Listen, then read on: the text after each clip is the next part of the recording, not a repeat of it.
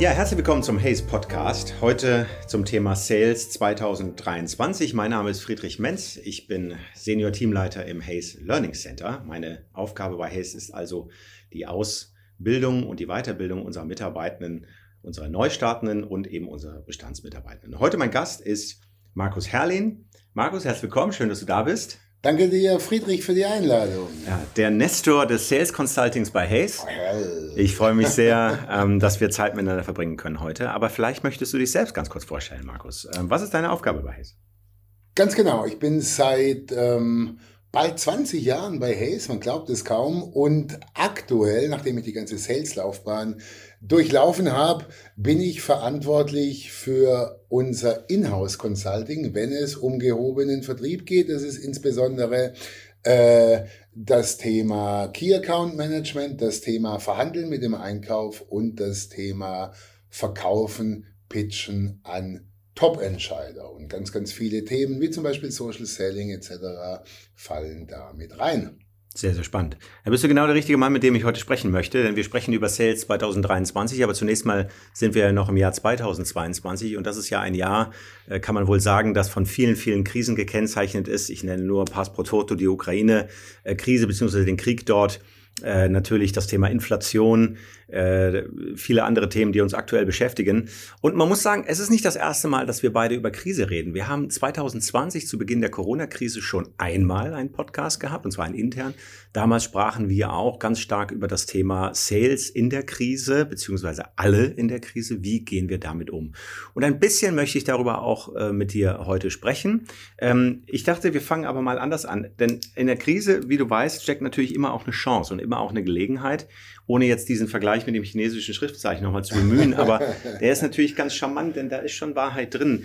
Aber fangen wir mal vorne an. Welche Herausforderungen, welche Krisen siehst du denn gerade ganz konkret für den Sales? Vielleicht mit Fokus auf B2B, denn das ist ja nun mal auch unser Fokus heute.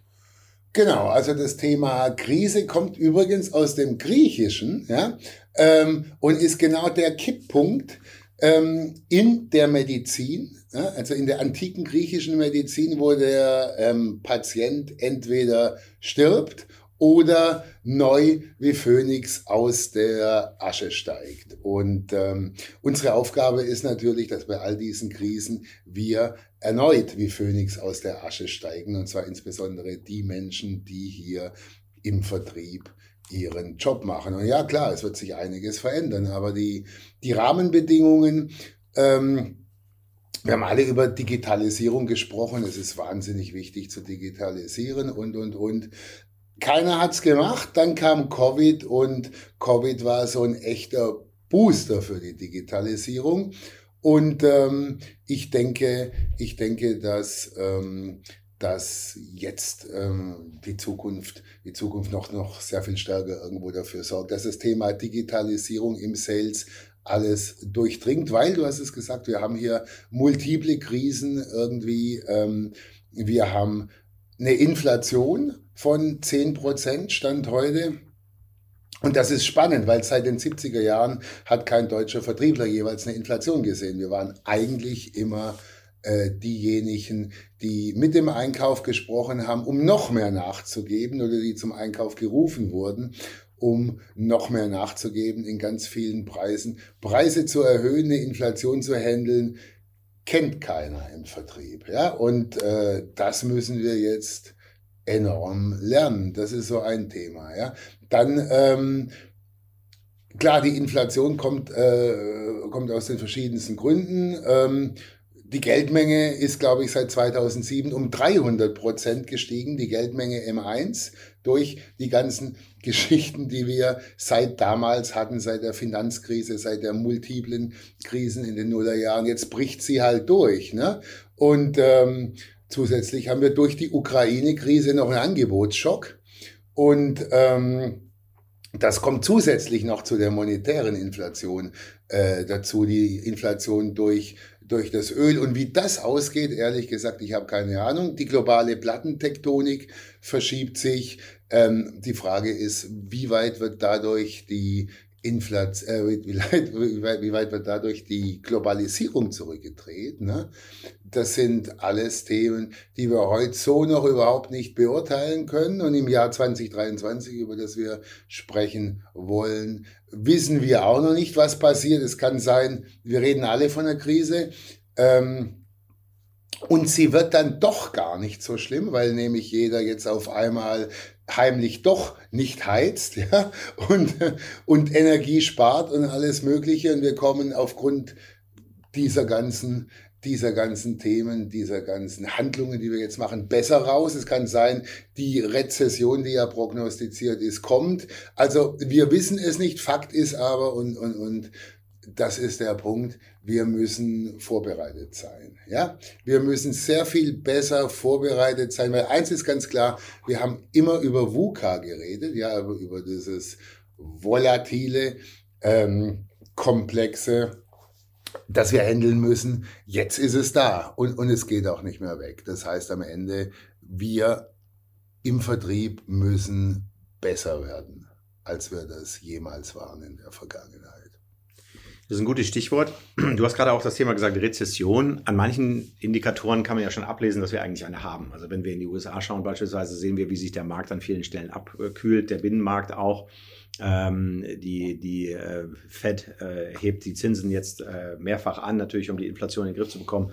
Aber die Sorge ist natürlich immer, dass man damit Wachstum abwirkt. Und gleichzeitig sehen wir aber schon an vielen Stellen Einstellungszurückhaltung, äh, auch bei Kunden. Wir sehen ähm, Projekte, die verschoben oder abgesagt werden. Äh, gleichwohl ist unser Business nach wie vor stark, aber wir sehen, der Wind kommt durchaus von vorne.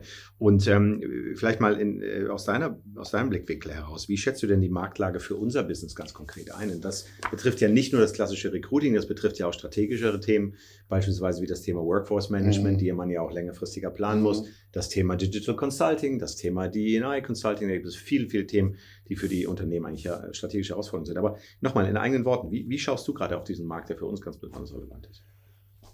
Na, es ist ein wahnsinnig spannender Markt und es kann alles Mögliche passieren. Es kann sein, dass es doch nicht so schlimm kommt, wie prognostiziert wird.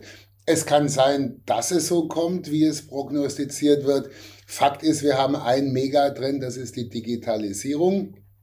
Und gerade in Deutschland haben wir hier ein unglaubliches äh, Nachholbedürfnis oder eine, einen unglaublichen Nachholbedarf. Das weiß jeder, der mal irgendwie versucht, äh, in irgendeinem so blinden Flecken einen Internetempfang zu haben oder allein schon auf der deutschen Autobahn zu äh, telefonieren. Da ist wahnsinnig viel im Spiel. Generell glaube ich, ähm, wie auch schon vor Covid, es gibt äh, den Buchstaben K, ja, es wird ja immer gefragt, wie, wie verläuft die Wirtschaft, ist es ein V, ein U, ein L?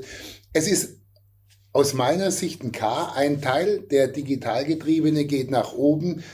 Der sich der Digitalisierung verweigende geht nach unten und äh, das führt zu einer Spaltung der Wirtschaft und möglicherweise auch ähm, zu Teilen, in Teilen zu einer Spaltung der Gesellschaft. Das kriegt man ja ganz oft mit. Ähm, was für mich jetzt neu ist und ein echtes Menetekel, also ne, die Bibelfesten wissen das, die Schrift an der Wand. Ähm, ähm, wie heißt's? Ähm, gezählt, gewogen und für zu leicht befunden. Dieser, ja. dieser Schriftzug an der Wand, der irgendwie Übles verheißt, ist, dass wir doch aktuell sehen, dass die ganz großen Tech-Konzerne, ähm, ja. ob das jetzt Meta ist, Amazon. ob das, ob das hm. äh, Amazon ist oder ob das jetzt äh, Twitter ist und der Musk, ähm, dass die abbauen. Und das ist natürlich aus meiner Sicht kann das ein durchaus verheerendes Zeichen sein für Tech und äh, für Tech-Konzerne und auch für ähm, an Tech hängende äh, Start-up, an Investorengelder etc. pp. Und überhaupt muss man sagen, ob in Zeiten von steigenden Zinsen, ähm, die ja tatsächlich dann auch auf, auf ähm, auf Fremdkapital sehr stark einzahlen, die das Fremdkapital ähm, und die Einlagen wieder lukrativer machen. Ob da noch so viel Start-up-Geld äh, fließt in Zukunft, ist auch fraglich. Also es ist ein wahnsinnig spannender Markt. Wir können ihn nicht voraussehen oder vorausplanen. Wir können nur vorbereitet sein. Ja? Besser als jemals zuvor. Thema Vorbereitung interessiert mich natürlich, weil aus meiner Perspektive heraus das natürlich etwas ist, was wir betreiben. Wir, wir bilden aus, wir, wir bilden zum Teil natürlich auch für den Markt aus und für die Welt, wie sie heute ist. Manchmal vielleicht auch wie für die Welt, wie sie gestern ist, mhm. aber wir dürfen nie das Morgen vergessen. Insofern wäre eine große Frage natürlich, was können denn Führungskräfte, was können Mitarbeitende eigentlich tun in so einer Situation wie jetzt? Was müssen sie vielleicht auch tun? Fangen wir mal mit den Führungskräften im Sales an. Ähm, aus deiner eigenen Erfahrung heraus, was sind vielleicht zwei oder drei Tipps, die du ähm, Führungskräften im Vertrieb in so einer Situation, in der wir uns befinden, konkret mitgeben können? Naja, also wunderbarer Satz, den wir beide sehr schätzen, geführt wird vorne. Ja? Und ähm, Führung im Gegensatz zum Management bedeutet für mich, ähm, dass Menschen dir freiwillig folgen. So, das ist der ganze Witz von Führung. Das unterscheidet Vorgesetzte oder Bosse von echten Leadern. Ich nehme jetzt mal ganz bewusst das englische Wort und das bedeutet, jemand folgt dir freiwillig. Also musst du es auch wert sein, dass man dir folgt. Du solltest Kapitän auf der Brücke, ne, ähm, geführt wird vorne, Menschen zeigen, dass du es wert bist, dass sie dir durch diese Krise folgen. Kein Mensch folgt irgendeinem Bergführer ähm, über, über einen Berg, wenn man dem nicht misstraut. Und Menschen ich glaube, gerade im Vertrieb gilt heute mehr denn je, dass Menschen Unternehmen wählen, Mitarbeitende wählen Unternehmen, aber sie verlassen Führungskräfte oder sie verlassen Bosse. Ja? Ähm, und für mich ist eine Führungskraft jemand, die tatsächlich in der Lage ist, durch Vorbild, ganz alte Tugend, durch Vorbild ähm, zu führen, Menschen dazu zu animieren, to know the way, to show the way, to go the way. Das ist für mich das absolut Elementare. Und Leadership, habe ich mal gehört, ist äh, Calmness under pressure. Also niemand ähm, folgt einem Kapitän, der an Bord ähm, am Steuerrad steht, schreit, heult, ähm, Menschen irgendwo ohne Not Kiel holen lässt, ja, sondern ähm, es lohnt sich wirklich, sich äh, vor dem Hintergrund durchaus auch Filme anzugucken, wie gute Führungskräfte ähm, mit der Krise umgehen. Und jetzt kommt der Satz, ich weiß, du wirst ihn auch lieben, ich weiß, du kennst ihn auch. Er ist von Karl von Clausewitz, einem, der auch viele Krisen kann, denn er sagte, Führung ist die Absorption von Unsicherheit.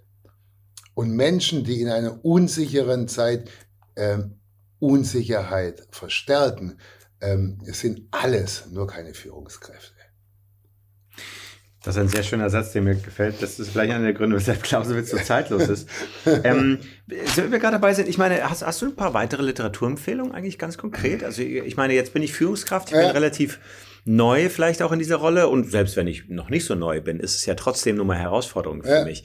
Was, was, was sind da so Empfehlungen? Was würdest du sagen, da kann ich mich mal ein bisschen damit auseinandersetzen? Jemand wie ich, der interessiert sich natürlich ja. immer für sowas. Ja. ja. Was kannst du da vielleicht empfehlen? Ach, es gibt, es gibt ja, es gibt ja im Westen, es gibt ja im Westen wenig Neues, ne?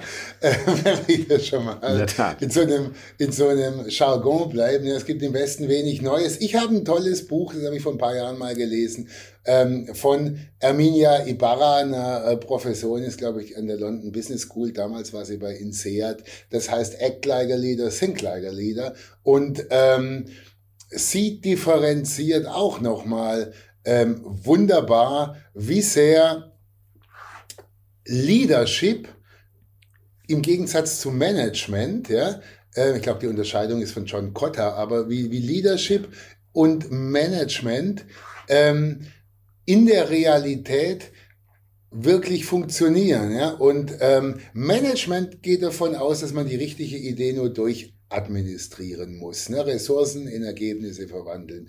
Leadership ist mehr, weil Leadership sagt, es muss die richtige Idee sein, wie wollen wir 2023 verkaufen, ja, plus den richtigen Kommunikationsprozess, um die Menschen abzuholen. Also wie schaffe ich es, möglichst viele Menschen dazu zu bringen, ähm, 2023 anders zu verkaufen als 2022? Wie begeistere ich Sie für mein neues CRM-System? Wie begeistere ich Sie für meine neue Sales-Methodik und, und, und? Also der Kommunikationsprozess, die Leute abzuholen, ist viel wichtiger als die Idee selber. Und der dritte Punkt, und der ist am wichtigsten, und da sind wir wieder beim Vorbild, du als Leader du in der Art und Weise, wie du es vormachst. Weil Menschen stellen sich in Krisen eine ganz einfache Frage.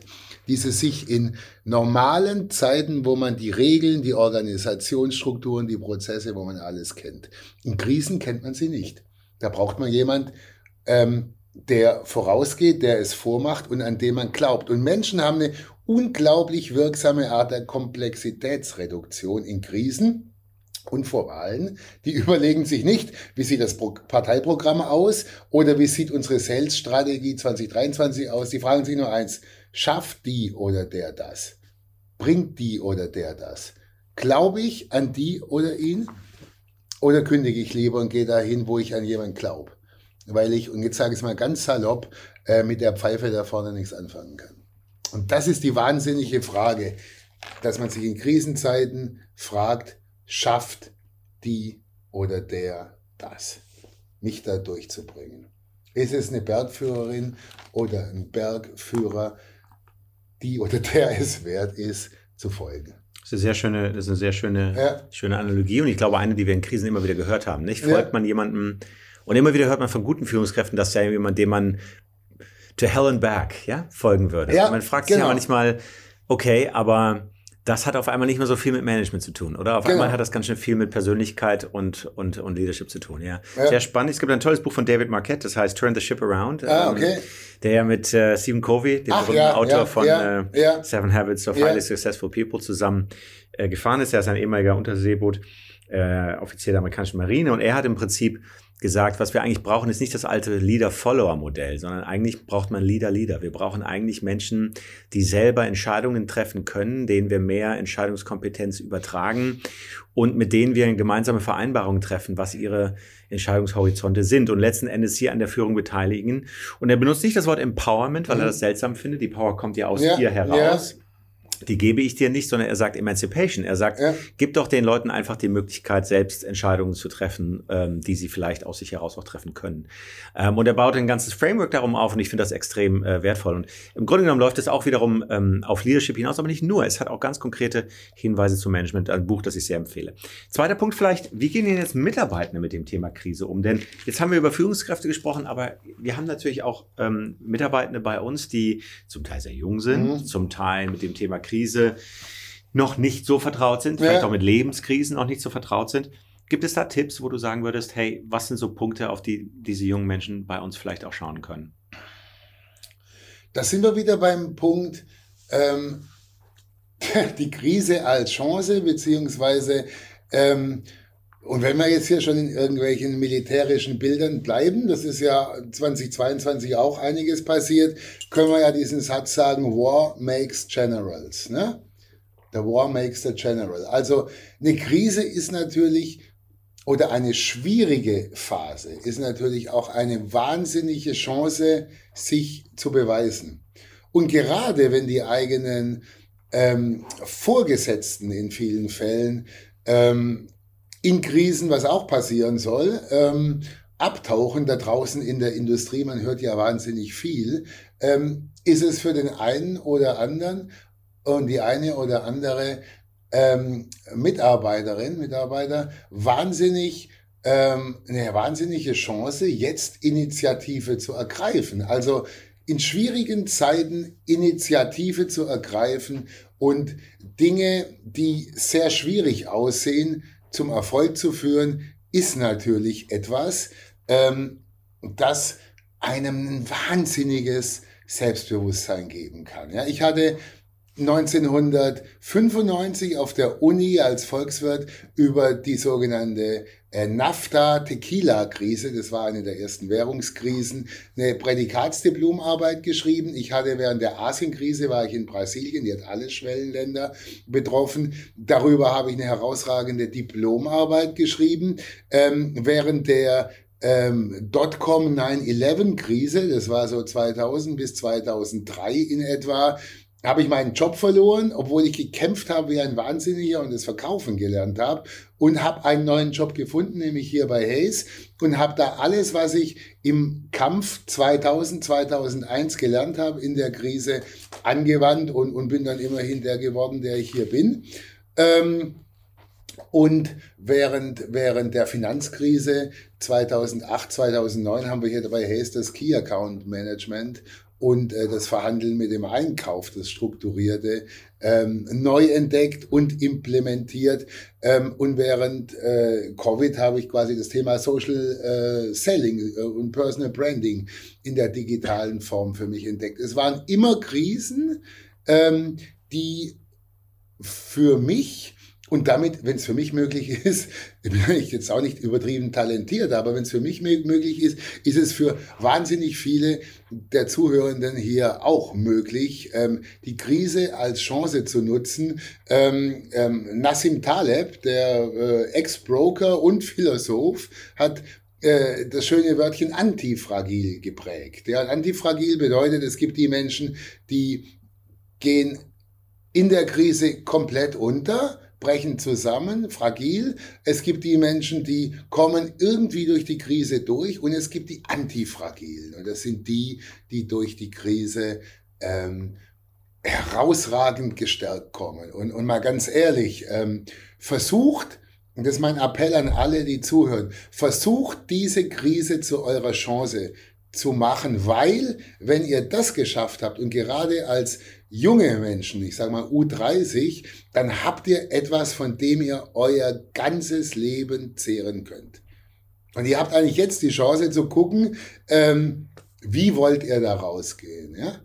Und mein Appell ist, macht die Krise zu eurer Chance, weil das nimmt euch keiner mehr. Und, und dieses Selbstbewusstsein, mal ganz platt gesagt, davon könnt ihr euren Kindern und Enkeln auch noch erzählen. Also ich erzähle meinem 20-jährigen Sohn, ähm, der gerade BWL studiert, immer von diesen Krisen und dann nimmt das irgendwo tatsächlich dankend an und sage ich, Vater, dich übertrumpfe ich. Sage ich, mach das. Da würde ich mich wahnsinnig freuen. Das ist das, was wir uns wünschen, oder? Ja, dass wir uns gleich, genau. uns gleich überholen. Ja. Da bist du auch gleich bei den Tipps. Was mir aber aufgefallen ist, als du gesprochen hast, sind zwei Worte. Das eine ist gekämpft, ja. Du hast mehrfach gesagt, du hast wirklich Ja. gekämpft. Und das hat ja ganz viel, bleiben wir jetzt mal im zivilen Kontext, Ja. das hat vor allem damit zu tun, sich reinzuhängen, Gas zu geben und Ja. Fokus zu, zu geben. Und ich habe mit dem Christoph Niewert und an unserem Vertriebsvorstand mal gesprochen, oder anders gesagt, er hat vielmehr zu mir und vielen anderen gesprochen und er hat damals gesagt, einer der wichtigsten Tipps, die er eigentlich geben kann, ist Fokus. Also fokussiere dich auf ein bestimmtes Thema, jawohl. Aber das andere, was er auch gesagt hat, ist, häng dich halt rein Ja. und ehrlich gesagt, gib auch mal Gas. Ja. Und das ist für mich ein Thema, wo ich sage, das kommt mir in der öffentlichen Debatte manchmal zu kurz. Wir sprechen über Work-Life-Balance, wir sprechen über, äh, über Achtsamkeit. Das ist auch alles richtig, das brauchen wir auch. Aber jemand wie ich, der nun mal entsprechend sozialisiert ist, Ja. gar nicht so unähnlich wie du, nämlich der auch den Kampf zumindest mal in Bezug auf sein Arbeitsleben ja auch Mhm. kennengelernt hat, ähm, der möchte doch auch darauf hinweisen, dass dieses Thema eben nicht äh, äh, unbeachtet bleiben darf. Also wir müssen kämpfen, wir müssen uns reinhängen. Exzellenz und Leistung sind Begriffe, die einfach dazugehören. Und auch das nehme ich von dir mit, oder Markus, dass du sagst, na ja, natürlich, in der Krise steckt die Chance, aber Leute, den Mutigen und den Fleißigen gehört die Welt. Also das gehört schon da mit rein, oder? Man Auf jeden Fall, auf jeden Fall. Und ähm, wir hatten tatsächlich viele gute Jahre in der Vergangenheit hier in Deutschland. Ähm, das liegt wahrscheinlich auch daran, dass wir hervorragend, ein hervorragendes Umfeld hatten. Wir haben, wir haben, ich sag's mal platt, wie ich persönlich es denke, das ist meine persönliche Meinung. Ähm, wir haben äh, von der einen Diktatur das günstige Gas gekauft und haben an die andere Diktatur äh, unsere Produkte ähm, verkauft und äh, zwischendrin haben wir vom Euro profitiert, äh, der viel zu günstig war, letztendlich für das, was unsere Volkswirtschaft hier in Deutschland hergibt. Da haben uns also bestimmte Länder im Süden sogar noch einen Gefallen getan und das hat uns über 10 Jahre, 15 Jahre eine, ähm, eine Sonderkonjunktur gegeben, äh, für die wir letztendlich überhaupt nichts dafür konnten, aber wir haben uns in dieser Sonderkonjunktur eingerichtet, als würde es ewig so bleiben. Aber ähm, der Punkt ist, nichts bleibt so ewig. Und hier äh, bricht gerade ein ganzes deutsches Geschäftsmodell auseinander. Noch ist der Expertenmangel gerade in ähm, der, der Gen Z ähm, so stark, dass er möglicherweise an einigen Stellen, aber auch schon lange nicht mehr für jeden, diese äh, Effekte ähm, des sich Eintrübens an einigen Stellen überkompensiert. Aber die Frage ist, wie lang das zwingenderweise noch so ist. Ja? Und von daher ähm, bin ich überzeugt, ich persönlich bin davon überzeugt, dass diese kommende Zeit 2023, 2024 in der auch die Digitalisierung einige Jobs im Sales kosten wird, weil jeder, der im Sales nichts bringt, ähm, wandert auf die Plattform. Ja? Also es ist die Amazonisierung auch des B2B-Vertriebs. Und ähm, wie gesagt, meine persönliche Meinung ist, äh, wir wandern da vielleicht ein bisschen auch als Volkswirtschaft von der Spitze der Maslow'schen Pyramide ein bisschen mehr wieder nach unten, wo es dann auch tatsächlich darum geht, sich innovativ neu zu erfinden. Ja? Und, und da gehört Kampfgeist und, und Mut, Innovationsfähigkeit und all diese Dinge gehören da ähm, zwingend dazu. Letzter Punkt vielleicht, das Thema Mindset mhm. ist natürlich eins, ähm, wo wir schon der englische Begriff verrät, dass wir uns da oftmals auf äh, ähm, Segment bewegen, wo wir dann natürlich auch solche, solche, sagen wir mal, Buzzwords vielleicht auch mhm. zu oft verwenden. Aber nehmen wir ruhig das Deutsche. Einstellung, Haltung mhm. vielleicht auch dazu. Mhm. meine, wir sprachen über Kämpfen, aber meine, um kämpfen zu können, muss man ja kämpfen wollen. Ja.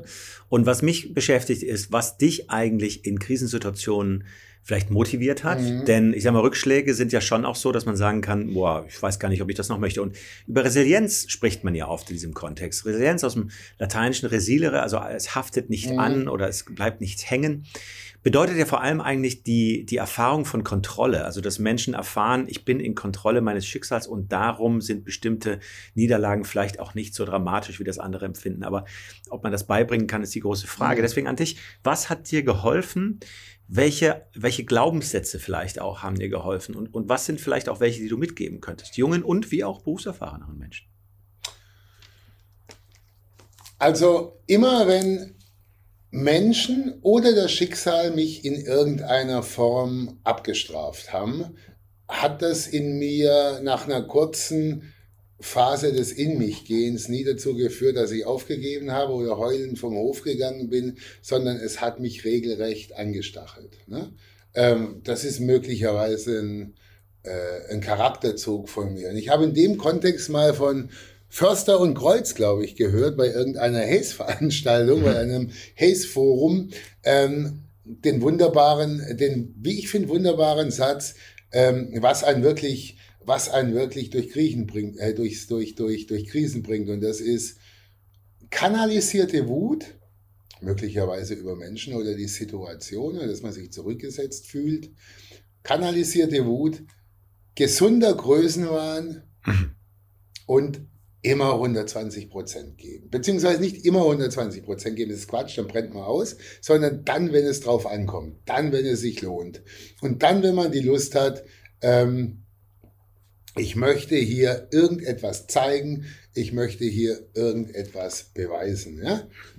Und ich persönlich sehe das auch immer so, ich bin als, als Fan ähm, Asiens, ich finde es auch sehr schade, dass jetzt gerade zwischen China und den USA neuer kalter Krieg auszubrechen scheint oder auch zwischen unserem Block und, und äh, oder unserem in Anführungszeichen dem chinesischen. Ich bin großer Freund von, ähm, von chinesischen Strategien. Ja? Es gibt äh, 36 davon, die kennt jedes äh, chinesische Kind. Das sind Kriegslisten, Taktiken, ähm, Dinge, die einem in Deutschland nie so einfallen würden. Ähm, und eines davon ist natürlich ähm, legendär die Feuersbrunst für einen Raubüberfall nutzen.